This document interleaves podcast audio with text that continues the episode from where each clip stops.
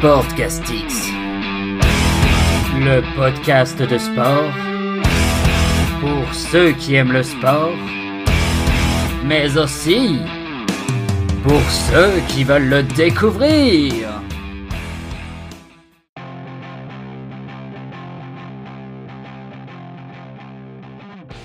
Bonjour à tous et bienvenue pour ce 31e épisode de Sportcastix.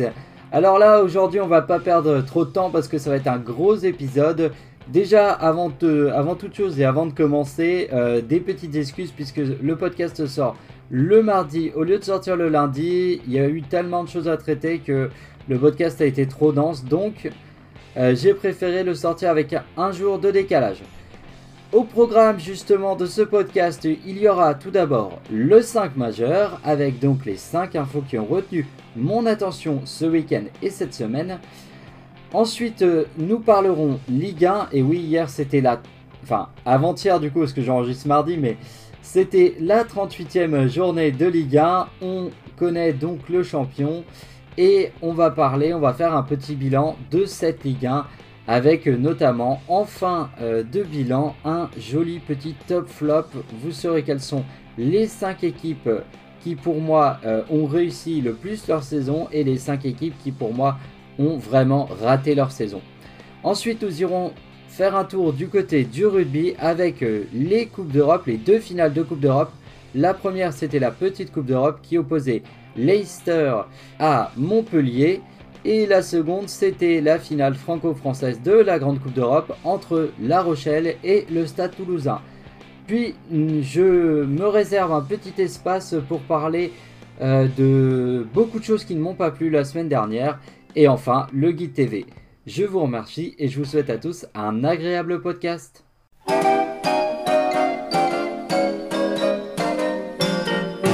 On raconte l'histoire du marchand de France ce soir. De Paris presse l'intrant qui vendait dans le noir tous les journaux du soir.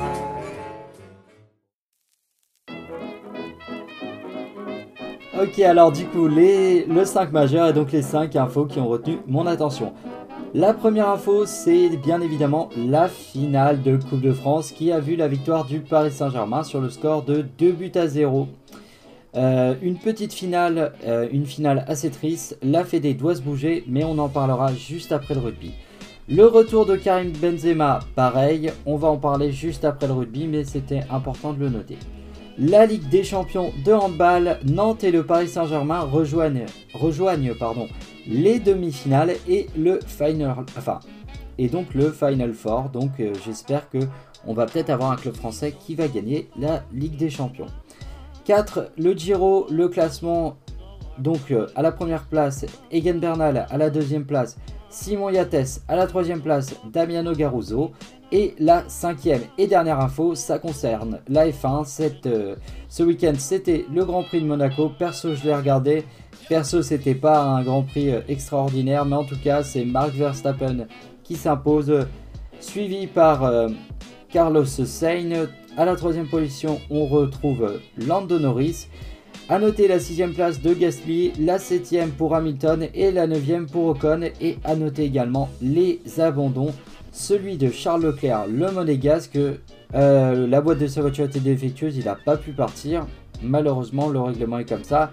Et Valtteri Bottas qui, euh, en fait, c'est assez fou parce que Bottas, euh, il est arrivé au stand pour changer ses pneus et en fait, il y avait un pneu qui refusait euh, de, quitter. Ça doit être l'écrou qui, qui, qui, était défectueux et du coup il a dû abandonner parce qu'après c'était trop tard, il a perdu trop de temps et donc il a abandonné la course.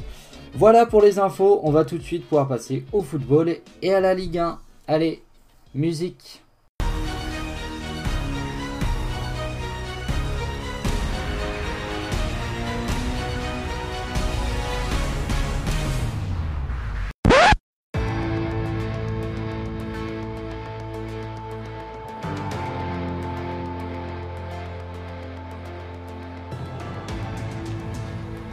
Et oui, l'hymne de Lille, et euh, oula, c'est pas facile à dire, l'hymne de Lille. Et donc euh, qui va accompagner ce début de séquence puisque Lille est champion de France. Bravo Lillois, superbe saison. avant de, commencer, voilà, je voudrais me faire mousser un petit peu parce que dès le début de la saison, j'avais dit attention, Lille, ils vont être chauds. Et effectivement, ils l'ont été. Alors, là, je dis ça, mais effectivement, j'étais loin de m'imaginer qu'ils pourraient être champions de France. Ils l'ont été, bravo à eux, ça a été la meilleure équipe de la saison, sans conteste. Et donc, dans, ce, dans cette 38e journée de Ligue 1, bah, on va revenir un peu sur la 38e journée. Et on va faire un petit peu le bilan des 20 clubs français, des 20 clubs de Ligue 1 et essayer de voir euh, un petit peu bah, les bons élèves et les mauvais élèves, qu'est-ce qui m'a plu, qu'est-ce qui m'a déplu? Alors avant que l'on commence, et on va commencer par le champion évidemment, honneur au champion, mais avant qu'on commence, euh, petit euh, message on va dire de prévention si je puis dire, je n'ai pas vu tous les matchs de la Ligue 1 cette année. Évidemment c'est absolument impossible de voir tous les matchs. J'en ai vu pas mal, mais pas tous. En tout cas, euh, j'en ai vu suffisamment pour me faire une idée. Il est possible que sur certains clubs euh, qui n'ont pas été les clubs les plus vus, je me trompe. Et si jamais vous êtes supporter de ces clubs-là, j'espère que je ne vais pas vous heurter. Et n'hésitez pas à venir sur les réseaux sociaux, Sportcastix, podcast de sport, sur Instagram ou sur Facebook pour en discuter, il n'y a pas de problème. Alors voilà, avant de, commencer avec euh, la Ligue 1, j'ai envie de dire une dernière fois, et après, on arrête avec le football. Le LOSC est champion de France. Voilà. Ça c'est fait, ça c'est dit. Et ça fait du bien parce que je suis content euh, que ce soit Lille les champions de France.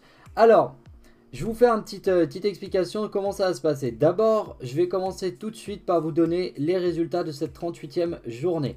L'AS Saint-Etienne recevait Dijon et s'est incliné 1 but à 0. L'Olympique lyonnais recevait Nice et s'est incliné sur le score de 3 buts à 2. Reims s'incline face à Bordeaux 2 buts à 1.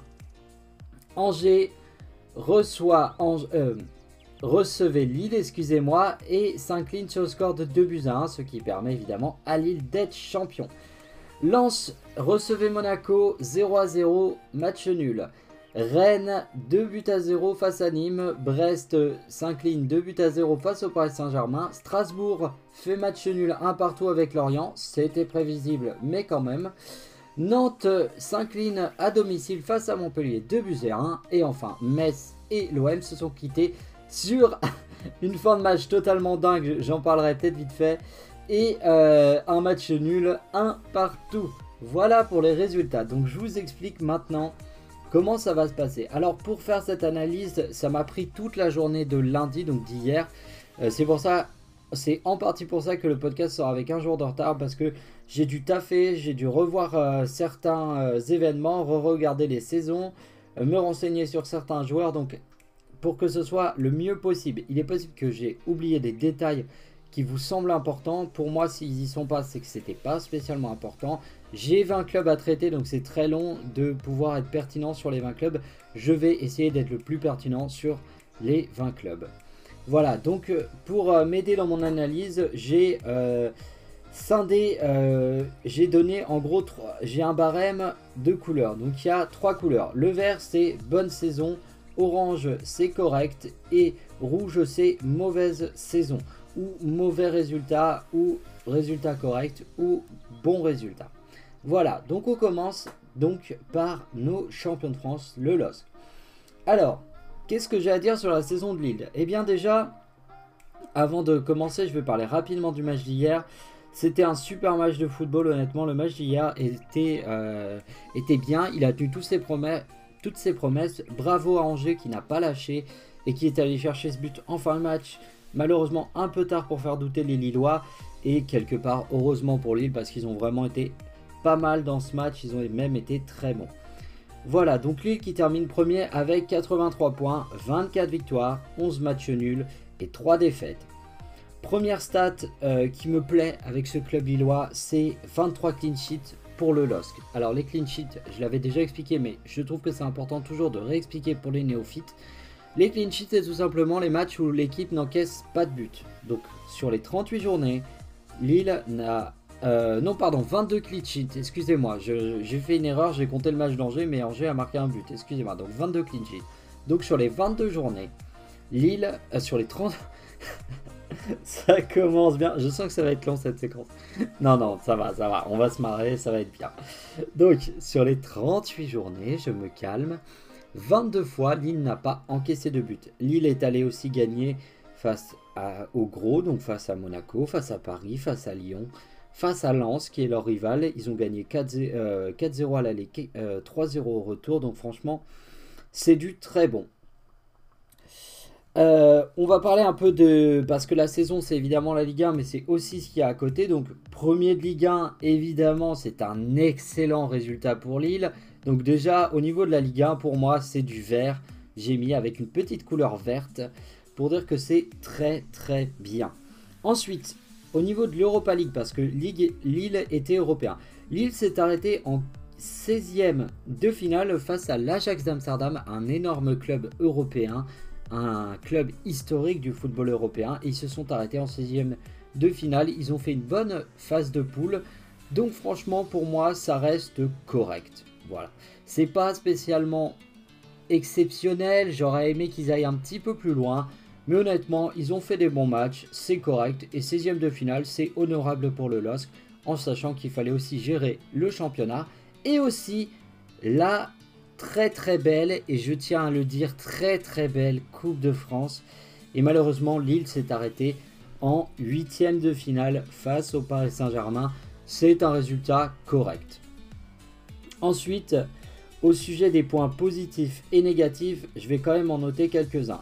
Pour le point très positif, c'est évidemment la saison exceptionnelle au niveau de la régularité. Et ça, c'est un point évidemment en vert. Pour les points en orange, j'ai mis euh, au niveau de et après, départ, objectif et entraîneur. Alors ça c'est le point vraiment orange, c'est pas spécialement un point négatif dans le sens où on ne sait pas qui va remplacer Christophe Galtier. Je pense que Christophe Galtier va partir de Lille, peut-être qu'il va rejoindre l'OL, peut-être qu'il va rejoindre Nice, de ce qu'on entend en tout cas. Personnellement je serais très heureux qu'il vienne à l'OL euh, en tant que supporter lyonnais, mais ça, on en parlera quand on parlera de l'OL. Et Dieu sait que je suis énervé. Non, je me calme, je me calme, pardon. On parlera de l'OL après, ça va. Bon. Euh, donc, et aussi, euh, il y a un point qui est quand même euh, assez négatif, c'est que Lille a des problèmes un petit peu financiers. Ils ont un trou de 120 millions d'euros à combler, donc ça va pas être une mince affaire. Gagner le titre, évidemment, ça va leur rapporter des sous, et ça, c'est déjà très bien. Euh, mais il peut y avoir de nouveaux joueurs qui arrivent, même s'il y aura forcément des départs, eh il peut y avoir de nouveaux joueurs, on peut découvrir d'autres joueurs. Ils auront à jouer la Ligue des Champions, ça peut être une très belle campagne de Ligue des Champions en fonction du recrutement. Donc c'est pas forcément négatif. Tant qu'on ne sait pas, on peut pas dire que c'est négatif. Par contre, ce qu'on peut dire, c'est qu'effectivement, ça peut être un peu instable dans un premier temps. Donc à mon avis, Lille ne fera pas la même saison. Mais de toute façon, Lille n'est pas un club qui peut objectivement rivaliser chaque année avec le Paris Saint-Germain, même avec l'Olympique lyonnais ou l'Olympique de Marseille. C'est un club qui fait un petit peu les montagnes russes. Lille, on le sait, c'est comme ça que ce club est. Ils ont quand même été 4 fois de champion de France dans leur histoire. C'est énorme pour un club de ce standing. Donc franchement, Lille, c'est du très bon cette saison. Il y a quand même un point rouge que je tiens à souligner. C'est pas du tout de la faute des Lillois, mais ça m'énerve grave c'est que dans le trio d'attaque du 11 de l'année, il y a Memphis de paille, pourquoi pas, honnêtement il a fait un bon match. Kylian Mbappé, comment enlever Kylian Mbappé? C'est le meilleur joueur de cette saison, de très loin. Par contre, il n'y a pas l'attaquant de Lille, Burak Ilmaz, qui est remplacé par Neymar. Donc c'est super, c'est-à-dire que Neymar a été plus fort cette saison que Borak Ilmaz. Ilmaz qui a porté le LOS, qui les a amenés au titre de champion de France. il les a portés, c'est un peu fort de dire ça parce que effectivement les fictifs euh, tournaient bien, il y avait un gros collectif et tout ça, mais mais Borak Ilmaz, il a été le patron de cette équipe avec euh, d'autres joueurs comme Fonte, Mike Maignan, Benjamin André. Et en tant que, joueur de ce standing-là, de cette classe-là, je, suis, je suis heureux. J'espère qu'il va rester en Ligue 1. Je pense que oui, parce qu'il a déjà 35-36 ans, Borak Ilmaz, donc je pense qu'il n'y a pas forcément de club, donc il devrait finir sa carrière à Lille tranquille. Mais euh, il aurait mérité cette saison d'être dans le 11 titre à la place de Neymar. Neymar qui a fait que des demi-saisons. Et justement, puisqu'on parle de Neymar, eh ben on va passer à l'analyse du Paris Saint-Germain. Alors, le Paris Saint-Germain qui finit deuxième. Alors certains diront que c'est catastrophique pour le Paris Saint-Germain de terminer deuxième et que la saison du Paris Saint-Germain est catastrophique. Je suis un peu d'accord mais pas d'accord quand même. Euh, pourquoi? Déjà on va regarder un petit peu ce qu'ils ont fait le Paris Saint-Germain en Ligue 1. Le Paris Saint-Germain cette saison c'est tout simplement euh, donc une seconde place, c'est 82 points donc il termine à 1 point de Lille. C'est 26 matchs, euh, c'est pardon, 38 matchs, donc 26 victoires, 4 nuls et 8 défaites. Alors, en rouge, évidemment, je suis obligé de mettre les 8 défaites, c'est trop. C'est beaucoup trop contre le Paris Saint-Germain, et d'autant plus que le Paris Saint-Germain a perdu des points face à Lyon, face à Monaco. Ils ont perdu 6 points face à Monaco, face à Lille, face à l'OM. Donc c'est trop pour le Paris Saint-Germain, et dans, dans ce sens, oui, c'est indécent. Mais il y a quand même des points positifs et pas des moindres. Demi-finale de la Ligue des Champions. Alors oui, face à City, il n'y avait pas photo, ils n'ont pas existé, c'est vrai. Mais par contre, euh, ils sont allés en demi-finale de Ligue des Champions et rien que ça, ça se respecte et ça c'est du vert direct. Une demi-finale de Ligue des Champions, même quand tu t'appelles le Paris Saint-Germain, c'est un bon parcours. C'est même un très bon parcours.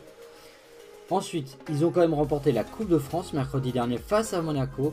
Et ça, c'est un titre, donc ça veut dire que le Paris Saint-Germain termine la saison avec un titre. Et quand tu finis avec un titre, même si on dit que c'est que la Coupe de France, mais j'aimerais qu'on se penche deux petites minutes sur la Coupe de France et qu'on arrête de dire que c'est une coupe au rabais. C'est faux, c'est pas la coupe la plus prestigieuse. Évidemment que le championnat de France est plus dur, évidemment que la Ligue des Champions est plus prestigieuse.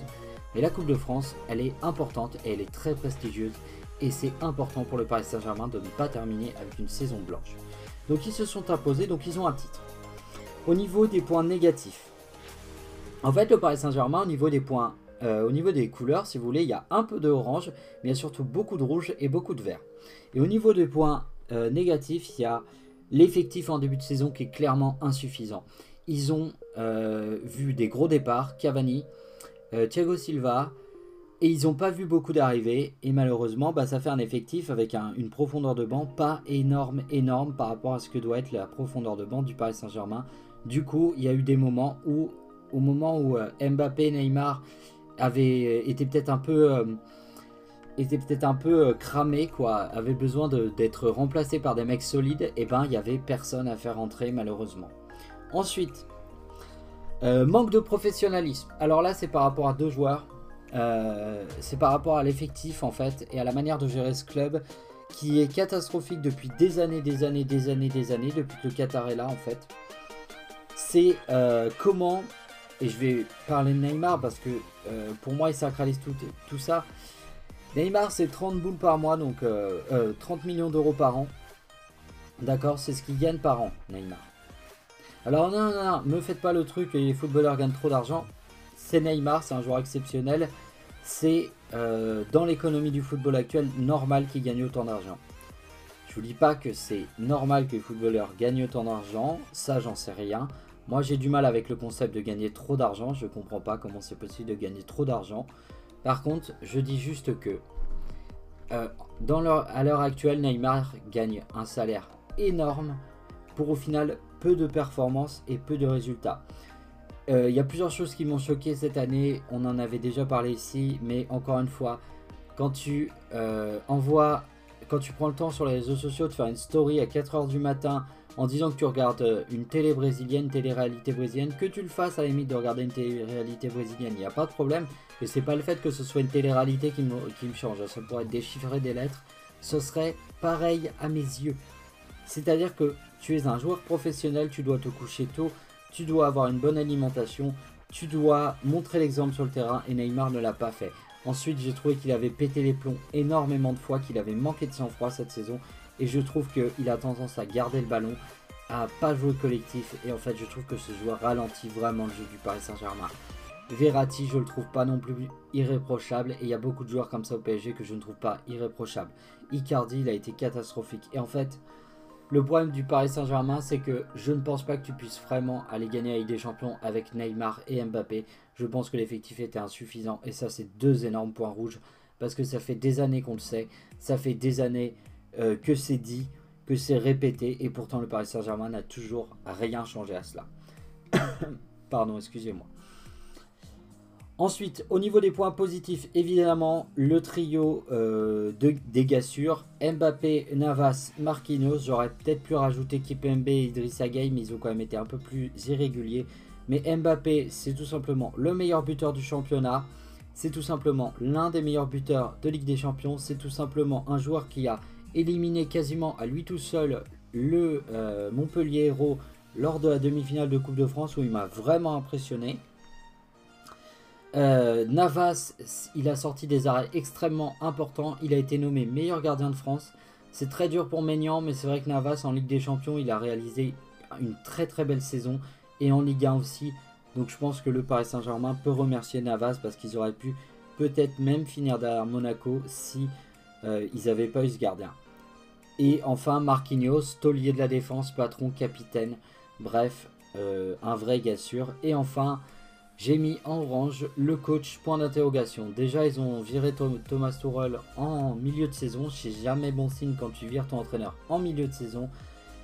Mais ils ont maintenant Mauricio Pochettino. Il a dit ne me jugez pas sur cette saison, attendez l'année prochaine. Donc j'ai mis en orange, j'attendrai l'année prochaine. Mais sachez qu'il ne part pas avec un bon a priori pour ma part. Voilà pour le Paris Saint-Germain. Du coup, on va passer à Monaco. Ok, alors du coup, euh, euh, je vous raconte vite fait les coulisses. J'ai en fait fait une petite coupure pour aller réécouter la longue séquence sur l'île Paris Saint-Germain. Deux petites choses. Déjà, je me suis rendu compte que mon micro enregistrait pas très fort, donc j'ai un petit peu monté le volume d'enregistrement du micro. J'espère que ça ira un petit peu mieux. Euh, et une autre chose que je voulais vous dire, c'est qu'en fait, j'ai oublié de vous donner du coup le résultat final tout simplement des deux clubs. Donc pour moi, Lille, c'est une bonne saison et le Paris Saint-Germain, c'est une saison correcte. Donc bonne saison, c'est vert et saison correcte, c'est orange et mauvaise, c'est rouge. Mais pour l'instant, on n'en est pas aux équipes qui sont en rouge, on en est à Monaco. Donc Monaco, c'est tout simplement troisième de Ligue 1. C'est une équipe qui a marqué 78 points cette saison, qui a gagné 24 matchs, qui a fait 6 matchs nuls et qui a, comme le Paris Saint-Germain, 8 défaites. Au niveau des autres euh, compétitions, bah, ça va aller très très vite puisque Monaco n'en a joué qu'une seule. C'est tout simplement la Coupe de France et Monaco est allé en finale de Coupe de France, ce qui est un bon résultat pour Monaco. Ensuite, euh, au niveau euh, des points positifs de Monaco, moi j'ai noté évidemment la qualification pour la Ligue des Champions euh, pour, le, pour les monégasques. Euh, faut savoir qu'au début de la saison, pour ceux qui n'ont pas suivi Monaco au début de la saison, en fait c'est une vraie surprise parce que Monaco est une équipe un petit peu comme Lille, euh, bien que Monaco ait une puissance financière beaucoup plus importante, mais c'est une équipe un petit peu comme Lille qui peut être champion de France et deux ans après jouer la relégation. Donc c'est un petit peu en dents de scie, ça joue souvent la Coupe d'Europe, c'est une grande équipe, c'est une équipe qui a gagné beaucoup de titres, mais c'est une équipe qui parfois connaît des grands moments de difficulté. Et là pour le coup, bah, cette année, ils ont la Ligue des Champions, c'est un point positif. Ensuite au niveau des autres points positifs, c'est évidemment l'entraîneur qu'on a découvert, Niko Kovac, qui a réussi à créer un vrai groupe à Monaco. C'était le vrai problème depuis 2-3 années à Monaco. Il y avait dans l'effectif euh, entre 40 et 60 joueurs, ce qui est évidemment trop. Et donc, il a réussi à créer un vrai effectif là-dessus. Et avec son effectif euh, réduit, il, a réussi à faire une grande saison. Il avait une bonne profondeur de banc également, parce qu'il y avait quand même un, nombre de joueurs assez important dans cet effectif. Ensuite, euh, euh, petit point orange quand même dans leur parcours de Coupe de France, c'est la finale que j'ai mis en correct. Parce que certes, Monaco arrive en finale, alors c'est un très bon résultat intrinsèque, mais ils m'ont vraiment déçu sur cette finale, donc euh, je suis obligé de mettre un petit point, un petit bémol sur la finale de la Coupe de France en elle-même. Évidemment, on ne juge pas une équipe sur un match, mais là c'est dommage parce qu'ils auraient pu imaginer si Monaco avait fini une saison avec un titre au bout, ça aurait été magnifique. Ensuite, euh, ensuite voilà pour les points positifs de Monaco. J'ai pas grand chose à dire d'autre, si ce n'est que on a eu euh, des joueurs, euh, des petites découvertes, telles que je pense là tout de suite à Fofana. Alors, j'ai pas noté euh, sur mon retour des, noms de joueurs, donc je vais pas, je vais pas m'azarder plus, mais je dirais ouais, de mémoire Fofana qui, m'a vraiment impressionné, le milieu de terrain monégasque. et puis d'autres joueurs qu'on connaît depuis des années, qui sont notamment Wissam Ben qu'on connaît très bien, Sidibé qui est revenu à un niveau plutôt intéressant pour Monaco, et, et Benjamin Lecomte qui a eu vraiment du mal en début de saison, et puis au fur et à mesure du temps, bah, il a commencé à prendre sa place dans cet effectif. Euh, voilà pour Monaco. On va tout de suite pouvoir passer à l'Olympique lyonnais. Et donc l'Olympique lyonnais qui termine cocu de l'histoire puisqu'ils ne joueront pas la Ligue des Champions étant donné qu'ils sont quatrième. Alors l'OL cette saison c'est tout simplement 76 points, 22 victoires, 10 matchs nuls et 6 défaites. Alors l'OL est une surprise, mais pas une bonne surprise comme Monaco, c'est une mauvaise surprise. Euh, c'est-à-dire qu'en fait, Lyon, au début de saison, devait être deuxième. Comme chaque année d'ailleurs, c'est le minimum syndical pour ce club. Et finalement, il se retrouve quatrième. Donc si vous voulez, il y a un petit peu un petit décalage, je crois, entre les attentes et euh, la réalité des choses. Alors deuxième, c'est bien. On tolère à Lyon que Lyon finisse troisième tant qu'il y a la Ligue des Champions. Par contre, on ne tolère pas que Lyon finisse en Europa League. Ça, c'est pas bien du tout pour l'OL. Pourquoi? Parce que c'est un club qui est structuré, c'est un club qui est fortuné, c'est un club qui est censé être bien géré, c'est un club qui possède un bon effectif et malheureusement, eh bien, pas assez bon apparemment puisque euh, celui de Monaco s'est avéré bien meilleur et celui de Lille également. Alors, est-ce que intrinsèquement l'effectif de Monaco et de, Lille était meilleur? Moi, je pense pas. Je pense que c'est plutôt collectivement que Kovac et Galtier ont réussi à, faire quelque chose d'extraordinaire avec leurs effectifs. Là où euh, Christophe, euh, là où pardon, euh, là où Rudy Garcia n'a pas réussi vraiment avec cet effectif lyonnais. Donc, je me calme. Euh, je me calme et je reprends. Donc au niveau de la qualification européenne, j'ai quand même mis que c'était correct. Pourquoi? Je sais pas mauvais dans le sens où Lyon se qualifie quand même pour une qualification, enfin se qualifie quand même pour une Coupe d'Europe, donc c'est jamais mauvais. Ensuite, quart de finaliste de Coupe de France, pour moi, c'est correct, mais sans plus. Pour un club comme Lyon, euh, je préférerais... Euh, une demi-finale m'aurait beaucoup plus plu, mais là, un quart de finale, on va dire que ça va. Ils ont joué contre Monaco. Le scénario du match n'a pas été en leur faveur. Mais je suis quand même assez déçu euh, de cet euh, parcours en Coupe de France également. Euh, le gros point rouge, et là on va commencer à attaquer les points rouges. Alors, pas de Coupe d'Europe. c'est pas que Lyon ne s'est pas qualifié pour la Coupe d'Europe. C'est que Lyon n'avait pas de Coupe d'Europe à jouer, donc ils avaient juste le championnat et la Coupe de France à faire. Et vous le sentez, je pense à ma voix que je suis quand même énervé parce que quand t'as euh, pas de Coupe d'Europe à jouer, bah, je suis désolé. Quand tu t'appelles l'Olympique Lyonnais, tu finis deuxième et c'est marre. Et tu joues au moins la finale de la Coupe de France. Mais bon.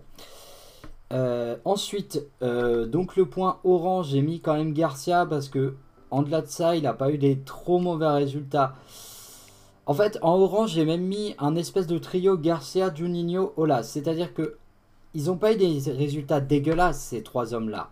Que ce soit Jean-Michel Aulas, que ce soit Juninho que ce soit Garcia, c'est correct. Mais on en attend mieux. On en attend tellement mieux de ces messieurs-là. Et ils nous ont tellement déçus que je suis obligé de les mettre en orange. C'est correct, mais sans plus. Ensuite, point rouge, le départ de Memphis Depay. C'était sa dernière saison, c'était son dernier match. Il n'a pas eu l'hommage des supporters qu'il aurait mérité. Malheureusement, il va partir comme ça. Un quand même petit rayon de soleil dans cette saison, c'est Paqueta. Au niveau d'un joueur qui m'a quand même un petit peu déçu, c'est Anthony Lopez. Je l'ai trouvé correct, mais sans plus. Il nous a tellement habitués à mieux. Je lui en veux pas parce que ça arrive de se trouver. Au niveau des points rouges, maintenant, irrégularité au, niveau du jeu et au niveau des matchs. Lyon a été capable d'être fantastique sur une mi-temps, ils nous ont fait ça toute la saison, et de perdre finalement le match alors qu'ils menaient par exemple 2-0 à la mi-temps. Ça, ça a été la saison de Lyon.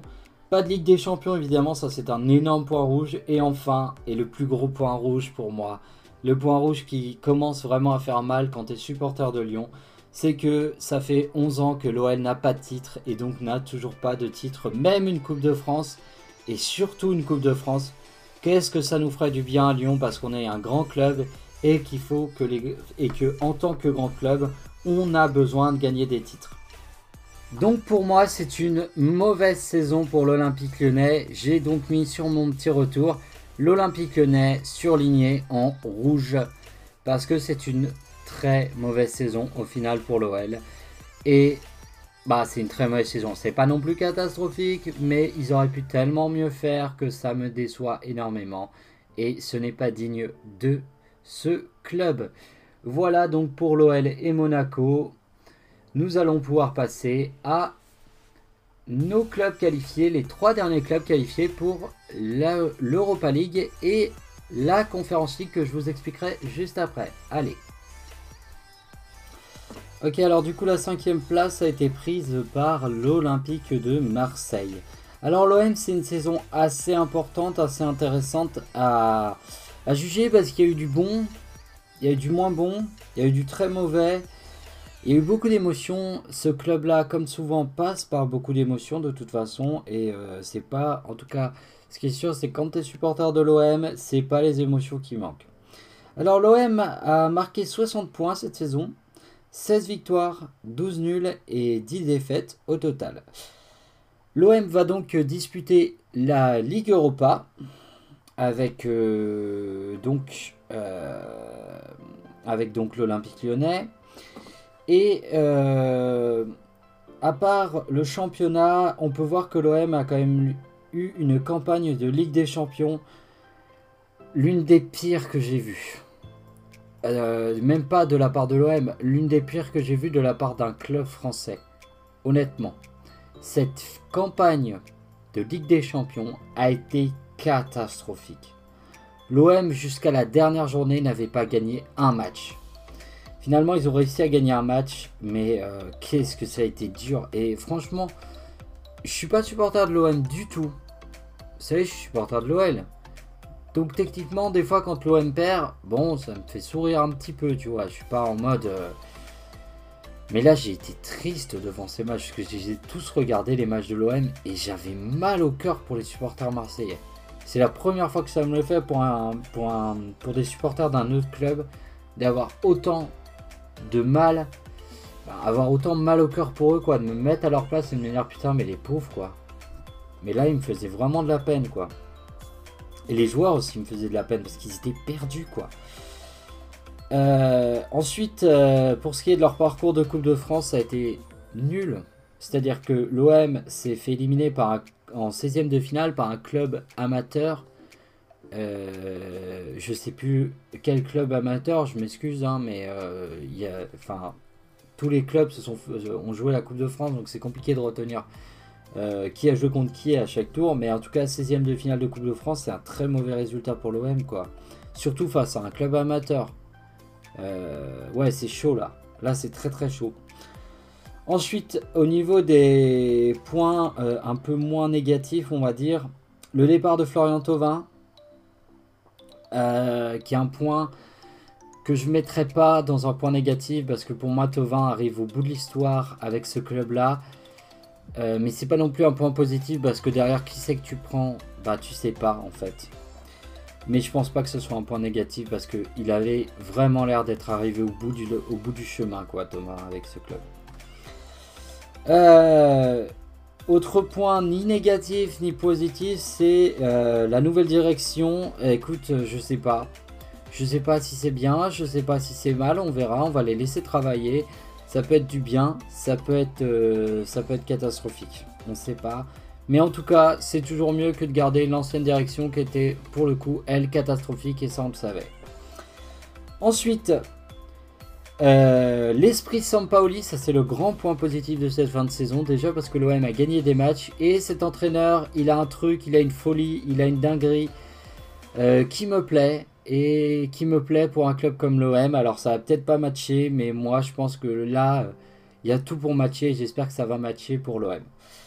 Voilà pour l'Olympique euh, de Marseille. On va du coup passer au septième et au dernier club. Ou pardon, au sixième et au dernier club qualifié pour la Coupe d'Europe, évidemment, c'est le Stade Rennais.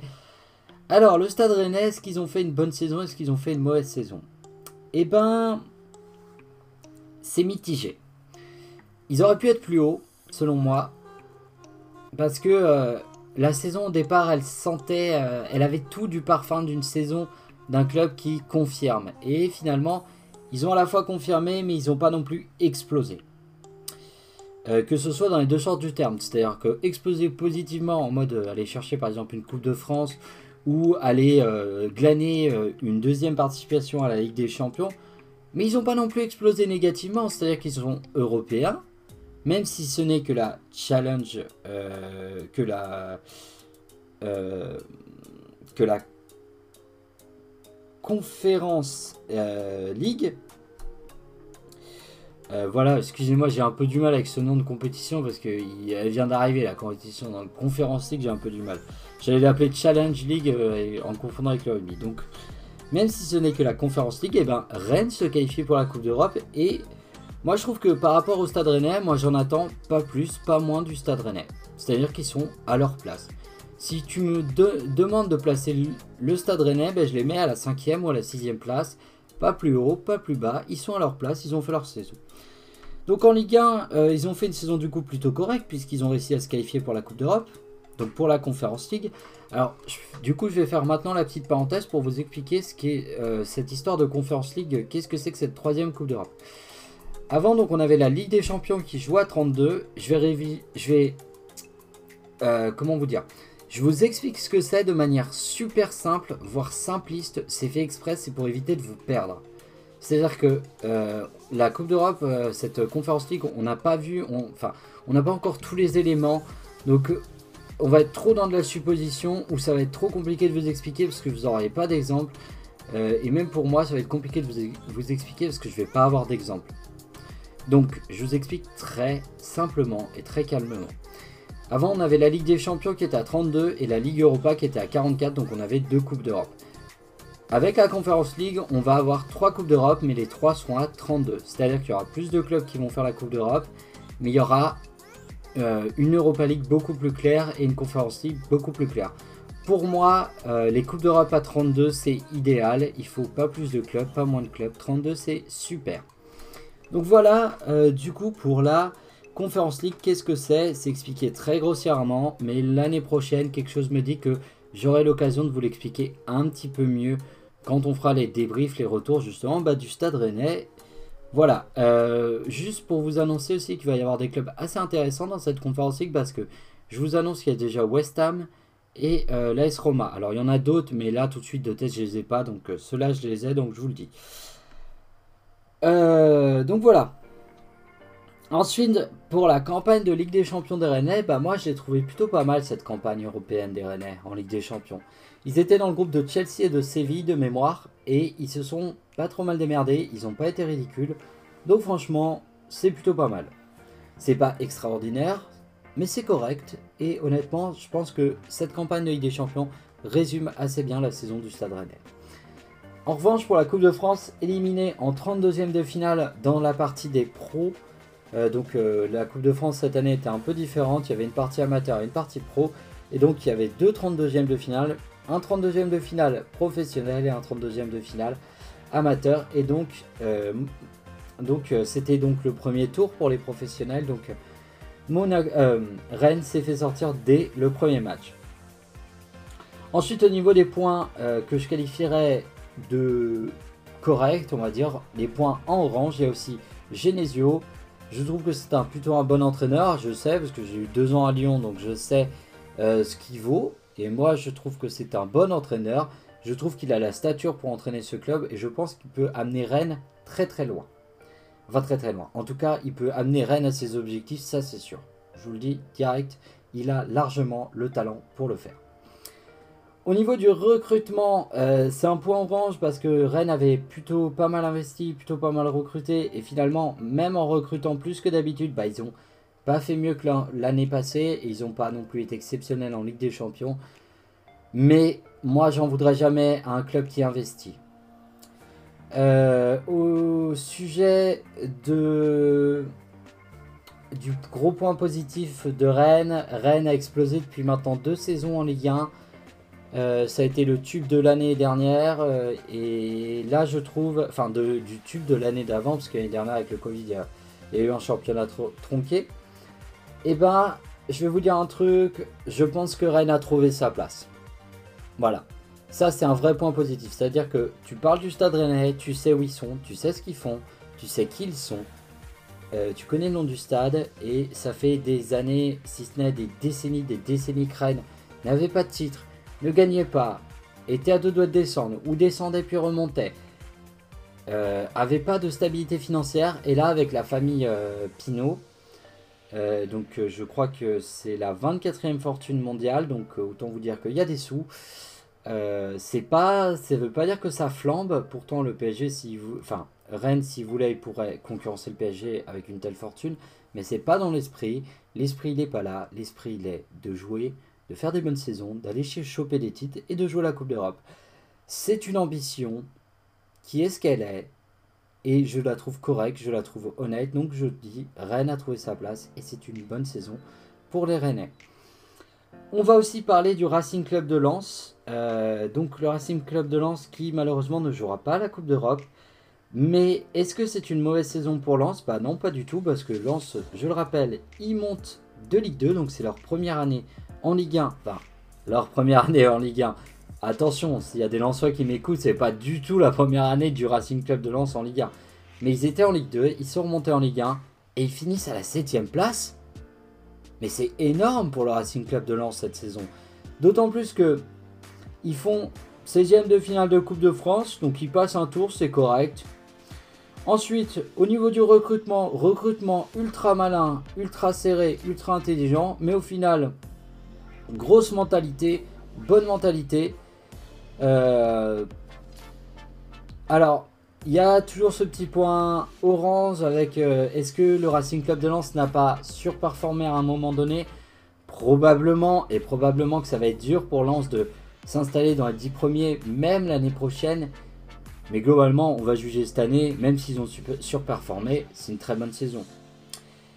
Et enfin, euh, bah, Franck Hayes qui a fait du super boulon parce que euh, le Racing Club de Lens a été agréable à avoir joué tout au long de la saison. Donc c'est une bonne saison pour le RC Lens. Donc le RC Lens c'est en vert, Rennes c'est en orange et l'OM c'est en orange. Voilà pour le bilan de ces trois clubs là. On va passer du coup aux trois clubs qui terminent ce top 10. Alors c'est assez intéressant ces trois clubs qui terminent le top 10 parce que euh, finalement c'est trois saisons totalement différentes. On commence d'abord par le 8 du classement, Montpellier, 54 points, 14 victoires, 12 nuls et 12 défaites.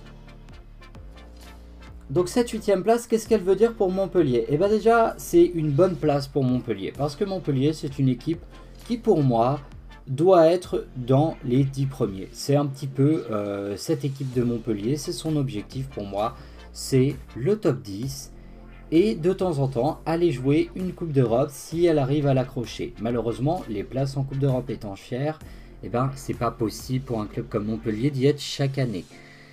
Mais c'est sa place top 10. Donc c'est un résultat correct, cette 8 place. Donc ça, c'est orange.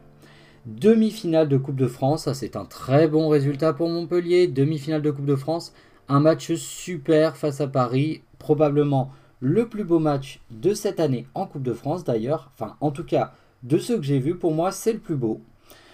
Euh, deuxième point positif, eh ben, évidemment, Der Zakarian, l'entraîneur de Montpellier, qui a réussi à fédérer son équipe, et on le voit notamment lors de ce dernier match face à Nantes où il a dit clairement, les gars, euh, Valdemar Kita, le président de Nantes, quand il m'a viré, il a dit que j'étais, que j'étais un nul.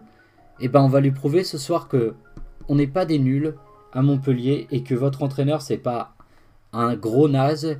Et on va envoyer euh, Nantes au barrage parce que là je suis vexé et quand on m'attaque moi les gars c'est vous aussi qu'on attaque. Et ça a marché Nantes, euh, Montpellier, t'allais battre Nantes alors que techniquement il n'avait plus rien à jouer. C'est-à-dire qu'il a réussi à aller les transcender juste dans l'objectif de même pas. C'est même pas un vrai objectif. C'est pas un objectif de choper une place européenne.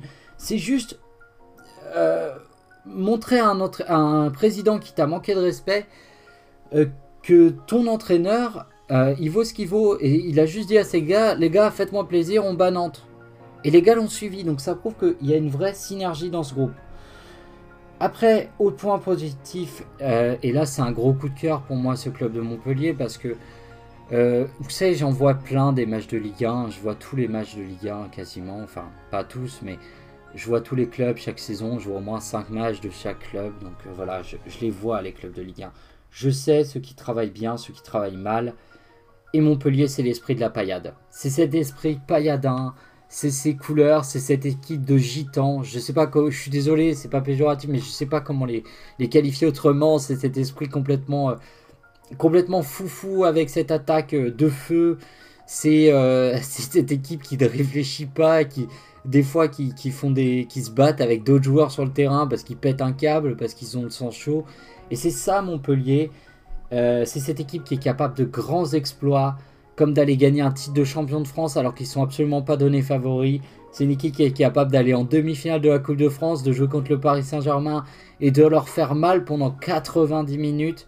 C'est cette équipe qui est capable d'aller faire chier le FC Nantes parce que, le président a dit du mal de leur entraîneur actuel. C'est ça Montpellier. Montpellier, c'est cette équipe, c'est cet esprit de la paillade, c'est cet esprit familial. Et c'est vraiment un beau club de Ligue 1. Donc franchement, ça c'est du vert, ça c'est du très bon pour Montpellier. Je vais terminer malheureusement, et j'aurais peut-être dû le dire avant, de toutes ces louanges que je fais à Montpellier, louanges qui sont absolument méritées pour le club montpelliérain, par finalement un point quand même rouge, c'est euh, la défense montpelliéraine. Les gars, euh, il va falloir recruter parce que c'est plus possible. Et je pense qu'avec une meilleure défense, Montpellier aurait fini 2-3 euh, places au-dessus. Et c'est ce qui manque pour atteindre la Coupe d'Europe. Voilà donc pour Montpellier, donc bilan de cette saison Montpellier-Rennes, et eh ben c'est une saison correcte pour Montpellier, c'est super pour eux. Donc orange pour Montpellier, et qu'est-ce que ça leur va bien cette couleur? Alors, le 9 alors eux par contre, euh, ils sont juste derrière, ils ont deux points d'écart avec Montpellier, mais c'est pas du tout la même mayonnaise pour le 9 de ce classement qui est l'OGC Nice, et qui est directement, je vous le dis, en rouge qui fait une très mauvaise saison. Déjà, 9 place. Euh, 9 place, c'est une très mauvaise place parce que euh, l'OGC Nice, euh, par ses ambitions, par son propriétaire qui est Radcliffe, qui est la première euh, fortune de Grande-Bretagne, ils avaient envie d'être européens, c'était leur objectif. Ils finissent à la 9 place, loin derrière euh, loin derrière le stade euh, Rennais, donc qui est la dernière place avec quand même 6 points d'écart avec eux. Donc c'est beaucoup trop. Et puis même, euh, bah, ça n'a pas bien joué, il y a eu d'énormes soucis. une campagne européenne catastrophique. Alors pas autant que Marseille parce que c'est pas pareil. ils ont montré quelque chose. Un 16ème de Coupe de France, bon c'est correct, mais bon ça casse pas trois pattes à un canard. Euh, un point positif, c'est une attaque euh, prometteuse, et ça pour, le coup c'est vrai, Guerri, Dolberg, enfin les, attaquants, Ronnie Lopez quand il sera mis à jouer euh, un petit peu mieux au football et, que ça tournera un petit peu mieux, et eh bien ce sera vraiment très très dangereux le jeu Nice, et ça c'est un vrai gros point positif. Par contre, une défense catastrophique, les cadres Schneiderlin, Lopez, et euh, bah, c'est tout ce que j'ai noté. Schneiderlin Lopez, Dante aussi, mais Dante c'est pas pareil. Il s'est blessé, il va revenir. Il était blessé, il s'est entraîné, il a, participé à l'entraînement des jeunes de l'équipe. C'est vraiment un mec qui a le maillot dans le cœur. Euh, donc euh, ils ont voulu vraiment se baser sur des jeunes, donc ils se sont complètement plantés sur le recrutement parce que trop, trop peu expérimenté et ça fait une équipe trop irrégulière, ça fait une équipe qui termine 9ème. Et encore une fois, par rapport à leurs ambitions, en plus, ils ont changé d'entraîneur en cours de match. Ne me demandez pas le nom de l'entraîneur de Nice. Là, tout de suite, je suis incapable de vous le dire. Euh, l'ancien, en tout cas, c'était Patrick Vieira. Il a eu des résultats décevants. Il s'est fait virer. Ils ont relevé un peu la tête. Et ils ont relevé tellement bien la tête que le dernier match, bah, ils, ont, ils sont allés priver Lyon de la Ligue des Champions. Et c'est tout un symbole parce que c'est pas la première fois qu'il y a euh, une dualité entre ces deux clubs et que l'un prive l'autre d'une place européenne. Ça s'était déjà arrivé il y a 3-4 ans, je crois, de mémoire. Donc il y a une petite rivalité lyonnais-niçoise, niçoise, pardon. C'est pas une énorme rivalité non plus. Hein. C'est pas, c'est pas Marseille PSG, c'est pas Lyon Saint-Etienne, ça n'a rien à voir. Mais disons que c'est une, riva, une rivalité tout net, je sais pas comment appeler ça. Et bah Nice, ils ont réussi leur coup, donc GG à eux quand même. Néanmoins, c'est une mauvaise saison pour les Niçois. Et même si j'ai essayé vraiment de chercher des points négatifs, des points positifs et qu'il y a de l'espoir pour la suite, bah, c'est une mauvaise saison. Voilà, c'est tout. Dommage pour Nice. Dixième, c'est le FC Metz. Alors le FC Metz, c'est une bonne saison. C'est 47 points, c'est 12 victoires, 11 matchs nuls et 15 défaites. Beaucoup de défaites quand même. Euh, j'ai noté de 15e à 10e, donc ils ont réussi à terminer dans les 10 premiers, alors que c'est une équipe l'an passé qui... Alors déjà c'est une équipe qui est montée en Ligue 1 fraîchement, donc euh, donc c'est plutôt pas mal de se retrouver dès la deuxième saison à la dixième place. Quand je dis dès la deuxième saison, c'est comme pour Lens, hein. évidemment le FCMS a déjà été plein de fois euh, en Ligue 1 et ils ont connu leurs heures de gloire, même des heures un peu sombres quand ils se sont fait piquer le titre par euh, Lance. Désolé les médecins de vous rappeler ça. Mais euh, voilà, c'est un fait. Il euh, n'y a pas grand chose à dire. Voilà, de la 10e à la 15e, 8e de finale de Coupe de France, c'est plutôt correct. Donc voilà, c'est une bonne saison pour les Messins. Vu leurs objectifs de base, c'est une bonne saison. Voilà pour le top 10. On va désormais rentrer dans, on va dire un petit peu, les équipes où c'est beaucoup plus compliqué. Donc là, il va y avoir beaucoup plus de rouge et beaucoup plus de. Euh, donc là, ça va être chaud. On arrive dans les vilains petits canards de la Liga. Alors, on va commencer du coup avec les 11e, normal, logique, j'ai envie de dire. Et donc, la 11e place revient à l'AS Saint-Etienne. Alors, l'AS Saint-Etienne, pour moi, c'est une saison correcte, pas tant pour leur saison, mais pour tout ce que ça amène par la suite. Je m'explique. Alors déjà, Saint-Etienne c'est 46 points, c'est 12 victoires, 10 matchs nuls et 16 défaites. C'est beaucoup. Pour moi, euh, déjà j'ai mis à une place de leur objectif. Parce que pour moi, Saint-Etienne c'est top 10. Malheureusement, eh ben, c'est pas le cas du tout. Ils sont 11e, donc euh, bah, même si c'est qu'à une place, c'est dommage, mais c'est pas l'objectif, il n'est pas atteint. Ensuite, 32e de Coupe de France, bon ça c'est nul. Euh, voilà, bon pas de Coupe d'Europe pour Saint-Etienne aussi cette année. Donc c'est des résultats qui sont vraiment pas très bons. Mais il y a quand même des points positifs. Déjà, euh, déjà le premier point c'est l'entraîneur Claude Puel. J'espère qu'il va rester, j'en suis pas du tout sûr à l'heure actuelle. Mais normalement, normalement bah, je crois qu'il va rester. Donc je trouve que c'est bien qu'il reste parce que il a réussi à faire quelque chose. Deuxième point ultra positif et un petit peu comme Montpellier, c'est l'identité stéphanoise. Saint-Étienne, c'est pas un club qui va acheter des stars, c'est un club qui forme des joueurs, qui les amène au plus haut niveau et quand ils sont mûrs, ils partent. Voilà. C'est un club formateur. C'est pas mal ou bien d'être club formateur ou d'acheter des stars, c'est pas ça que je dis. C'est juste que les clubs, ils ont besoin d'avoir des projets de jeu, des ADN. Et l'ADN de Saint-Etienne, c'est d'être un club formateur. Et ça, en fin de saison, ils l'ont retrouvé. Alors, être un club formateur, ça veut pas dire, et c'est ce qu'ils avaient fait, c'est l'erreur qu'ils ont fait en début de saison, de virer tous les vieux.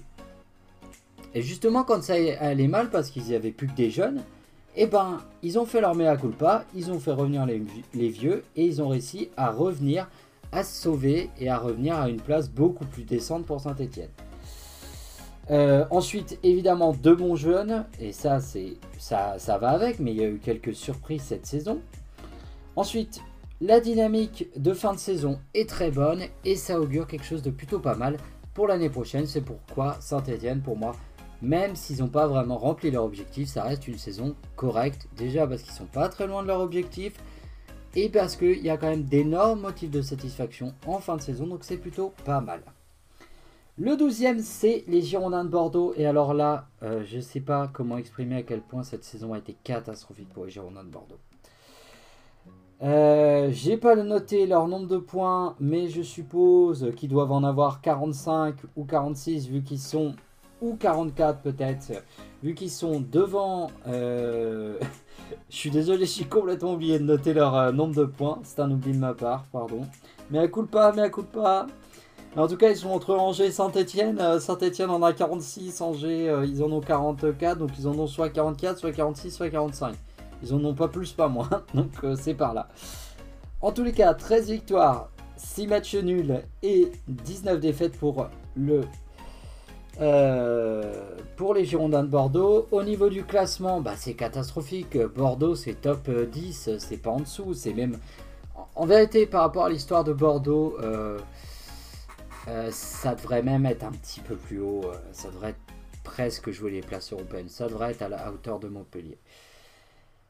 pas du tout, c'est 12e. C'est 32e de finale de Coupe d'Europe, donc c'est-à-dire ils ont fait un match, ils ont dégagé. Donc ça c'est euh, de Coupe d'Europe, pardon, de Coupe de France, donc euh, nul. Ensuite, l'effectif. Ils ont vendu plein de joueurs. Ils ont fait venir Ben Arfa, mais ils ont vendu plein de joueurs. Donc en gros, ils ont commencé une saison avec un effectif merdique. Départ de l'actionnaire. Donc là actuellement Bordeaux n'a toujours pas d'actionnaire majoritaire, donc ils n'ont pas de propriétaire. Donc en gros, le club vivolte, euh, je sais pas si ça se dit vivolte, mais en tout cas, le club n'a absolument aucune structure. Donc euh, c'est inquiétant. L'ambiance dans l'effectif est délétère. Donc euh, c'est catastrophique. Et Jean-Louis Gasset, il est fatigué et il va partir. Donc en gros, ils n'ont pas de coach, ils n'ont pas d'effectif, ils n'ont pas de, ils pas de président, pas d'actionnaire. En gros, ils n'ont rien, Bordeaux.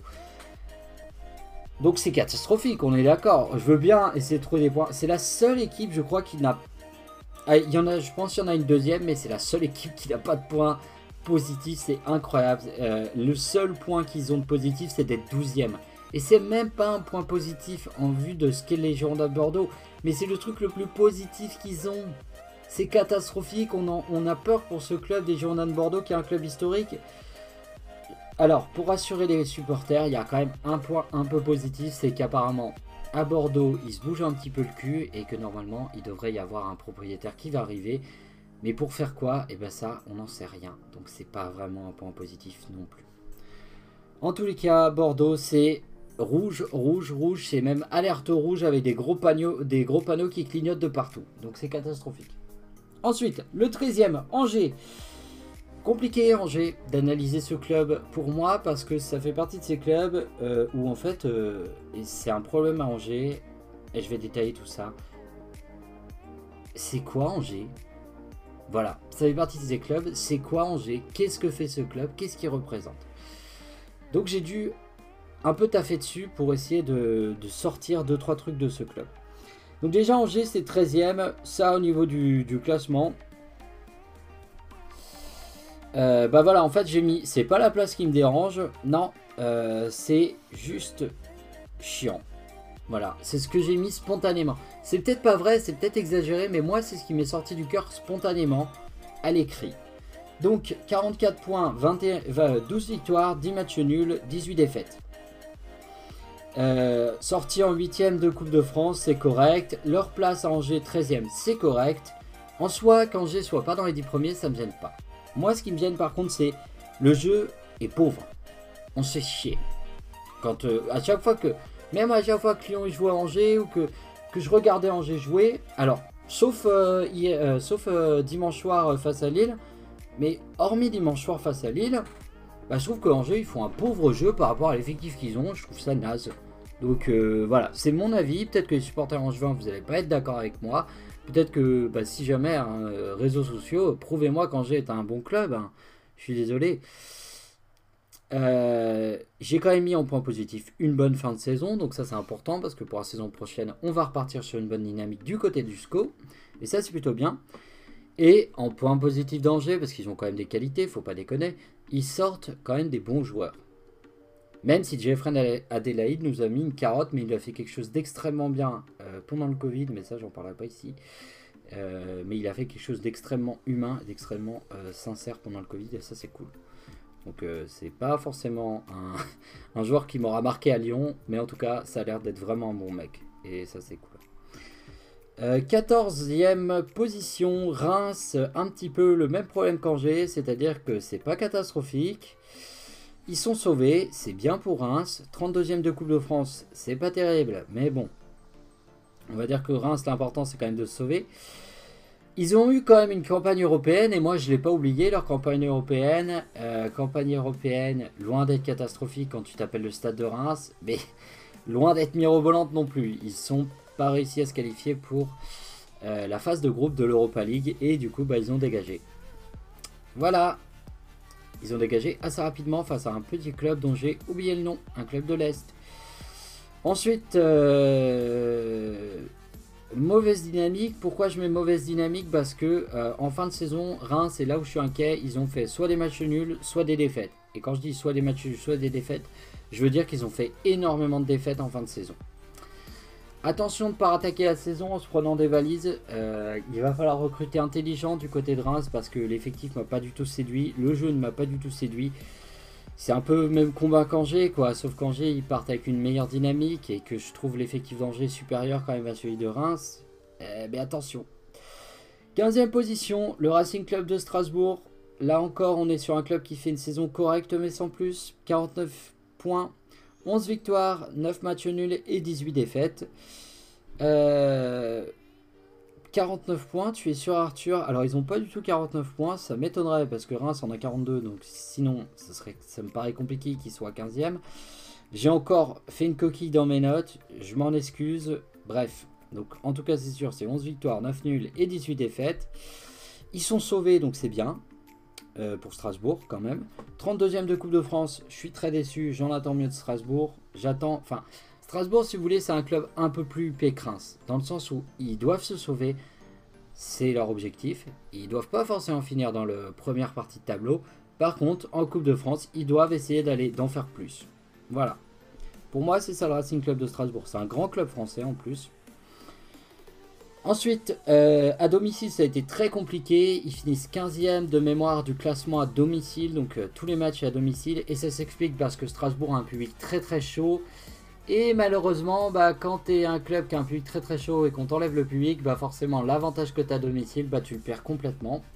Et là pour le coup, ça c'est vraiment. Alors ça se vérifie pas toujours, mais là pour le coup, ça s'est vraiment vérifié avec le Racing Club de Strasbourg. Euh, Thierry Loret euh, qui va peut-être partir mais peut-être pas. Moi personnellement je pense qu'il arrive à, la fin du cycle. Il faut qu'il parte. Je suis pas fan de cet entraîneur, je le dis sincèrement. Euh, je suis pas pour qu'il y ait des entraîneurs comme ça en Ligue 1. Dans sa manière d'être, dans sa manière de voir le football, on n'a pas du tout la même. Et je trouve que c'est ce genre de gars qui font que la première ligue est 100 fois mieux que la ligue et 100 fois mieux que la Ligue 1. Voilà. Ensuite, Ludovic Ajorc, valeur sur 16 buts en Ligue 1. C'est quand même le quatrième buteur à égalité avec 3-4 autres gars. Mais 16 buts en Ligue 1 pour un buteur, Ludovic Ajorc, c'est une valeur sûre. Est-ce qu'il va partir? On ne sait pas. Chaque année, on se demande à Strasbourg si Ajorc va partir. Moi, je pense que s'il reste, euh, honnêtement, euh, tu pars avec ça en attaque du côté de Strasbourg, t'es serein. Voilà. C'est un super mec, c'est un super bon joueur, donc il n'y a pas de problème. C'est presque un joueur sous-côté, je trouve. Ensuite, le FC Lorient, le FC Lorient qui se sauve et qui fait un sixième de Coupe de France. Et du coup, bah, c'est plutôt une saison correcte pour le FC Lorient qui venait de monter de Ligue, 1, euh, de Ligue 2 et qui a réussi son objectif de sauver. Ensuite, proposition euh, de jeu. Alors ça, c'est un très bon point. J'ai trouvé qu'il euh, y avait une bonne proposition de jeu à Lorient. En fait, je trouvais que Lorient jouait très bien et j'ai été étonné qu'il se sauve à la dernière journée. Pour moi, euh, c'est peut-être une équipe qui a eu un problème au niveau des expected goals. Alors là, c'est encore très compliqué, c'est un peu technique, mais euh, les expected goals, j'arrive pas à le dire parce que je ne suis pas anglophone. Mais en gros, si vous voulez, c'est euh, le nombre de buts que tu marques par rapport à ce que tu aurais dû marquer. C'est-à-dire que tu peux par exemple avoir des expected goals qui disent que tu aurais dû marquer 30 buts dans la saison et au final, la réalité, c'est que tu en as marqué 26. Et ces 4 buts-là, bah, ils te font passer peut-être de la 17e place à la 12e euh, place. Ça peut changer une saison. Donc c'est un peu le manque de réussite, si vous voulez, euh, plus en français et en un peu moins euh, statistique. c'est quand même un bon début de saison, Lorient. Bah, non, pardon, je suis sur. Ouais, je me, je me suis trompé de ligne avec mes yeux. Donc proposition de jeu plutôt pas mal. Christophe Pellissier, j'ai bien aimé. Et puis, l'une des révélations de cette saison, c'est Armand Loriente, le joueur, l'attaquant du FC Lorient, qui a été plutôt pas mal. Ensuite, Brest, c'est une saison correcte, ils se sont sauvés. 16e de finale de Coupe de France, c'est correct, donc Brest, c'est correct. Mais là où je mettrai un bémol, c'est Euh, à la fois c'est super cool j'ai envie d'être positif donc j'ai plutôt mis bon début de saison mais j'aurais pu mettre mauvais début de saison. Mais j'ai envie d'être positif aujourd'hui donc je mets bon début de saison. Et c'est quasiment le c'est le début de saison en fait qui sont les Brestois parce qu'ils étaient énormes en début de saison. Et ils se sont écroulés. Et là c'est le vrai point négatif parce que du coup ça fait partie de ces clubs qui vont attaquer une saison sur une très très mauvaise dynamique. Ensuite, euh, bah, du coup, cette mauvaise saison, ça a créé, du coup, bah, ce que j'explique, un peu de tension, donc ça c'est dit. Et euh, quand même, bravo à Brendan Chardonnay, qui a été aussi une révélation de cette euh, saison, le défenseur central, parce qu'il a été capable de bien défendre, de marquer des buts, et si Brest est sauvé, c'est en partie grâce à lui. Il a su s'affirmer dans un club de Ligue 1, donc bravo à Brendan Chardonnay. 18ème, et là on arrive, du coup, je vais faire une petite pause parce que je vais arriver aux trois derniers de Ligue 1. Et là, c'est vraiment les trois vilains petits canards euh, de cette Ligue 1. Forcément, c'est des équipes qui ont raté leur saison. Donc, je vais prendre le temps, je vais faire une pause, je vais relire. Je vais aller me, me balader de 5 minutes histoire de souffler. Comme ça, on va pouvoir terminer. Et ensuite, on passera au top et au flop de la saison. Allez, je fais une petite pause, je coupe là. Alors, on va attaquer du coup euh, les trois derniers clubs et les trois derniers clubs du coup qui ont vécu bah, quelque part la pire saison parce que descendre en Ligue 2 c'est forcément ce qu'il y a de pire. Mais néanmoins pour le 18ème donc le barragiste il reste encore un expo, il reste encore un espoir. Donc le 18ème c'est le Football Club de Nantes. Alors c'est une saison catastrophique pour le FC Nantes. Euh, jeudi, ils vont jouer un match de barrage face au Toulouse Football Club. Le problème de Nantes, c'est qu'ils ont une dynamique pas trop dégueulasse, mais sur l'ensemble de la saison, c'est quand même une mauvaise dynamique. Et ils vont rencontrer un Toulouse Football Club, qui est un club qui a l'habitude de jouer en Ligue 1, qui est un club qui a fait une très très bonne saison. Donc eux, ils sont en dynamique, euh, pam, pam, tu vois, ils ont envie de tout exploser et de remonter en Ligue 1. Nantes, ils sont en mode, euh, on n'est pas trop sûr de nos forces quand même. Et cette saison, elle a été dure pour ce club nantais. Et à la fois, c'est une saison terrible pour ce club. Mais c'est un petit peu compliqué à Nantes, un petit peu plus qu'ailleurs. Donc c'est 40 points. C'est 9 victoires. C'est 13 nuls. Et c'est 16 défaites pour le FC Nantes. Le FC Nantes qui est... Qui va peut-être se sauver, mais on n'en est pas sûr. 32e de Coupe de France, c'est mauvais. Euh, Valdemar Kita, le président, comment vous? Bah, j'en ai parlé, du coup, quand j'avais parlé de Montpellier. C'est une personne euh, qui est dans le foot euh, majoritairement détestée. C'est un président qui est majoritairement détesté. C'est un président qui donne des leçons à tout le monde, mais qui possède un club historique du football français et qui n'en fait rien. Parce qu'à Nantes, il n'y a pas de projet. Il y a eu trois entraîneurs en une année, dont Raymond Domenech. Là, ils ont Comboiré, ce qui est déjà franchement plutôt pas mal. Et j'espère qu'Antoine Comboiré va réussir à, créer euh, ce qu'il faut pour euh, l'électrochoc euh, sur ce dernier match pour peut-être sauver Nantes. Mais d'un autre côté, on a des supporters qui en ont marre de leur président et qui préféreraient descendre en deuxième division et que leur président s'en aille.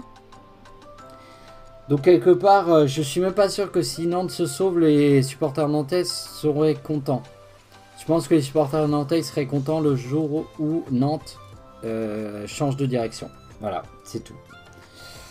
Au niveau de l'effectif, euh, c'est faible à Nantes. c'est faible, ça part dans tous les sens, il n'y a pas de projet de jeu. Donc bah, Nantes, c'est une très très très mauvaise saison. Et c'est une très très très mauvaise saison qui résulte de saisons passées qui ont été très mauvaises, de l'année dernière, de l'année d'avant, de l'année encore d'avant. Ça fait des années que ça va pas dans ce club et, et voilà, bah, cette année, euh, ça va, ça a pété. Euh, ça a peut-être pas fini de péter. Hein. Euh, peut-être qu'ils vont réussir à sauver en Ligue 1, qu'ils vont encore nous faire une saison en Ligue 1. Perso, moi en tant que supporter neutre, un club comme ça, je le veux pas en Ligue 1. Je veux des clubs en Ligue 1 qui, qui jouent je suis déçu pour les supporters parce que autant sur le plan supporter et tout ça, il n'y a pas de souci. Hein. Les supporters nantais, ils sont chauds, ils mettent l'ambiance, ils sont là, ils répondent présent. C'est une ville de foot, j'ai vécu six mois, je le sais, c'est une ville de foot, c'est une vraie ville de foot. C'est un club historique, donc au niveau du nom, au niveau des supporters, Au niveau de la ville, il n'y a pas de problème. Nantes, il mérite 100 fois d'être en Ligue 1. C'est un des clubs qui mériterait le plus. Mais au niveau de ce qu'est le FC Nantes à l'heure actuelle, du projet de jeu, du président, il ne mérite pas la Ligue 1. Il ne mérite pas la Ligue 1 et franchement, s'ils descendent, je ne vais pas pleurer. Voilà. 19e, le Football Club de Nîmes. Et là, on tient un club qui est encore une fois en grande difficulté. Je vous ai parlé de Bordeaux tout à l'heure. Je vous ai dit, c'est l'un des rares clubs où j'arrive pas à tirer un point positif. Ah oui, il y en a peut-être un deuxième. Et eh ben, je pensais à Nîmes. Pourquoi? Parce que Nîmes, relégué. Parce que Nîmes se sépare de son centre de formation. Parce que Nîmes, se fait éliminer en 32e de Coupe de France parce que Nîmes est en grand danger puisque euh, financière, puisque comme beaucoup de clubs, il a des dettes et comme pas beaucoup de clubs, l'actionnaire majoritaire se casse et laisse Nîmes dans euh, la mouise. Donc Nîmes est en grand danger et tellement en grand danger que Nîmes peut être amené à disparaître du monde professionnel. Voilà. Donc espérons que dans la région ça se mobilise et que Nîmes arrive à s'en sortir et au moins aller jouer la saison en deuxième division. 20ème de ce classement et dernier, c'est un peu moins négatif qu'à Nîmes quand même, même s'ils ont une place en moins. Ah oui, j'ai oublié de donner les, les, points de Nîmes. Nîmes, c'est 35 points, c'est 9 victoires, 8 matchs nuls et 21 défaites. Et les 20e, c'est Dijon avec 21 points, 4 victoires, 9 matchs nuls et 25 défaites, c'est énorme. C'est une des pires saisons probablement d'un club en première division. Ils sont relégués depuis déjà pas mal de journées, depuis au moins un mois je pense qu'ils sont relégués. Donc on sait qu'ils sont relégués, mais avant qu'on sache officiellement qu'ils étaient relégués, on savait qu'ils étaient relégués. Il fallait juste, euh, on pouvait pas le dire parce qu'ils ils pouvaient encore se sauver, mais honnêtement, le jeu était dégueulasse tout au long de la saison. Il s'est rien passé. L'effectif est faible. Mais je mettrais quand même le point un peu positif comparé à Nîmes. C'est que bah, c'est un club qui est encore en vie. Quoi. Ils vont descendre en deuxième division. Ils vont jouer en deuxième division. Et c'est tout. C'est tout ce qui va leur arriver. Voilà pour les euh, trois grands perdants de ce championnat. Et du coup, on va passer au top flop de la saison de Ligue 1.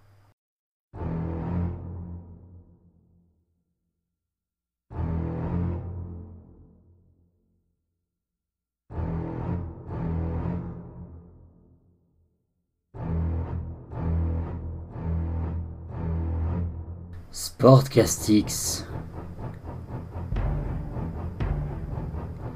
Le flop de la Ligue 1.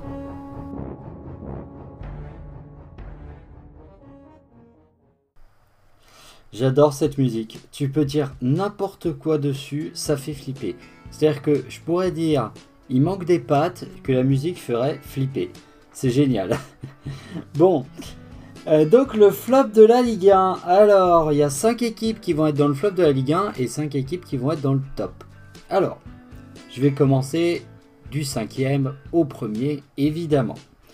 Donc, euh, quand je regarde les équipes qui étaient candidates, eh ben, au flop de la Ligue 1, figurez-vous qu'il y en avait 6. C'est-à-dire qu'il y avait 6 équipes que j'ai mis en rouge.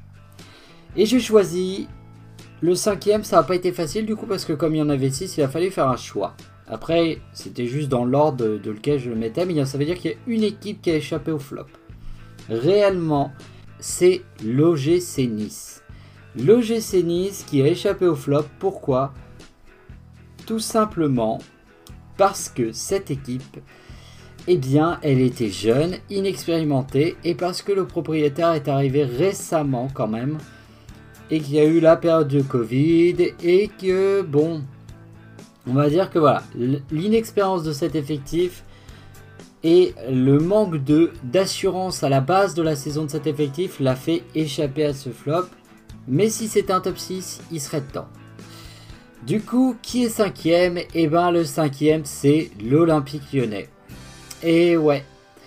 Pour plusieurs choses, bah déjà pour à peu près tout ce que j'ai expliqué juste avant, mais aussi parce que, merde, 11 ans sans titre.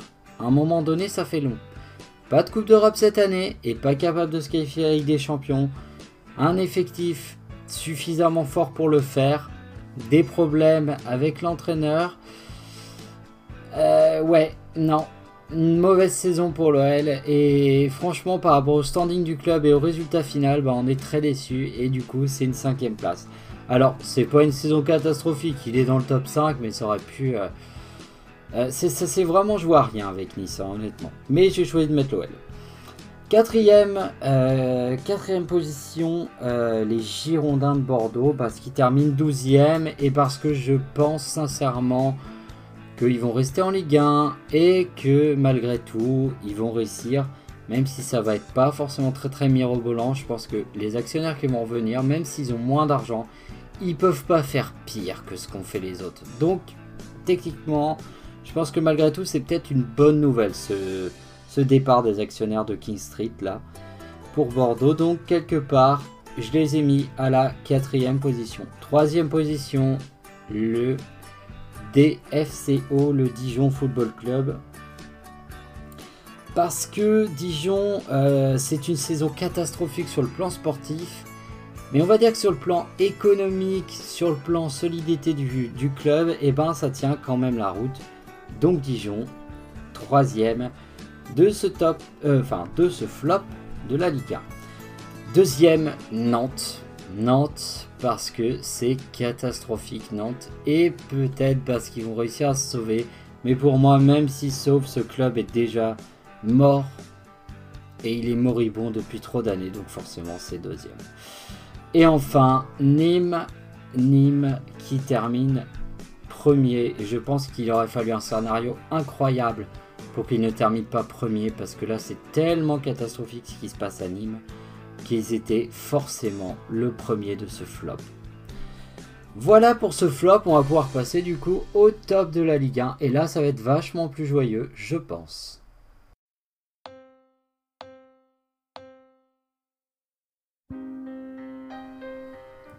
Sportcastix le top de la Ligue 1 2020-2021.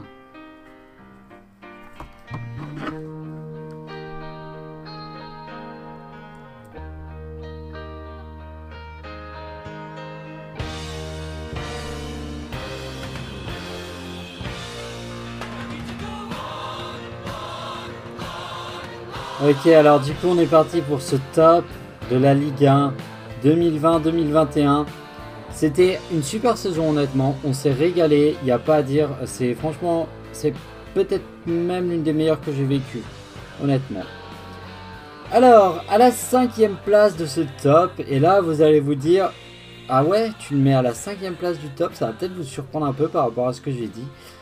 Mais à la cinquième place du top, je mets le Paris Saint-Germain.